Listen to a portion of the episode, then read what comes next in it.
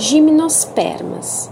As gimnospermas são plantas bem adaptadas aos climas frios ou temperados. Elas formam as florestas de pinheiros do hemisfério norte e a mata de araucárias encontradas no sul do Brasil e em parte da Argentina. Gimnospermas são as plantas com sementes, mas sem frutos. Gimnos significa nu e esperma semente. São gimnospermas também as grandes sequoias, que só existem em algumas regiões do hemisfério norte. As sequoias, que as sequoias sempervirens, podem atingir cerca de 100 metros de altura. O cipreste, que forma as cercas vivas.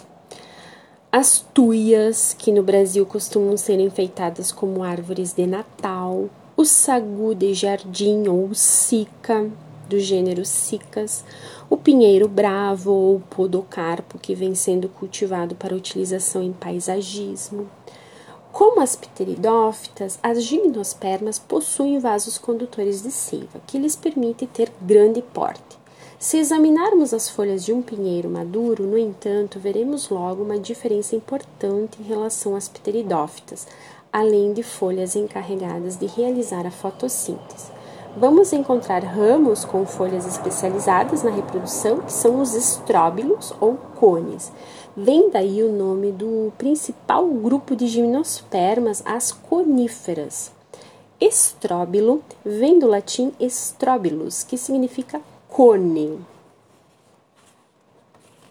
A reprodução das gimnospermas. Nas gimnospermas, o gameta masculino é levado de uma planta a outra pelo vento, protegido dentro do grão de pólen. Isso quer dizer que o gameta masculino não depende da água da chuva ou da umidade do ambiente para chegar até o gameta feminino. Nas coníferas encontram-se os estróbilos ou cones masculinos especializados na produção de grãos de pólen levados pelo vento, alguns órgãos grão, ou grãos de pólen né, podem cair sobre o cone ou estróbilo feminino de outra planta. Quando alcança o estróbilo feminino, o grão de pólen germina e origina um tubo, o tubo polínico, que cresce e se aprofunda na estrutura reprodutora feminina, levando dentro de si dois gametas masculinos, conhecidos como núcleos espermáticos. À medida que cresce, o tubo polínico leva os dois núcleos espermáticos para perto do gameta feminino, a oosfera, produzida pelo estróbilo feminino.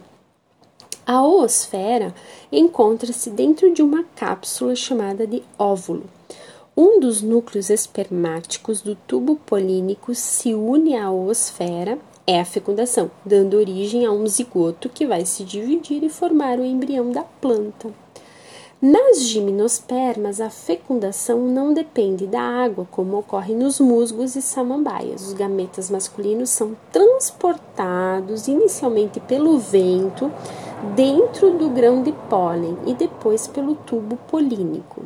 Após a fecundação, forma-se uma casca resistente em volta do óvulo. Dentro dela encontram-se o embrião e uma reserva de alimento que vai nutrir o embrião no início do desenvolvimento. Esse conjunto é a semente.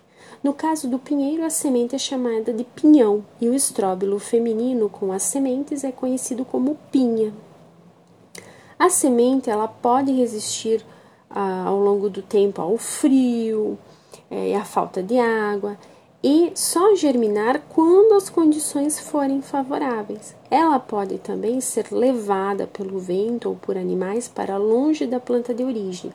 Em geral, nas sementes dessas plantas, uma parte da casca forma uma membrana, uma asa, tipo uma asa, que facilita a impulsão pelo vento. Dessa maneira, além de proteger e alimentar o embrião, a semente facilita a dispersão do vegetal pelo ambiente. Por isso, a semente é considerada outra das adaptações das gimnospermas responsáveis pelo seu sucesso na colonização do ambiente terrestre.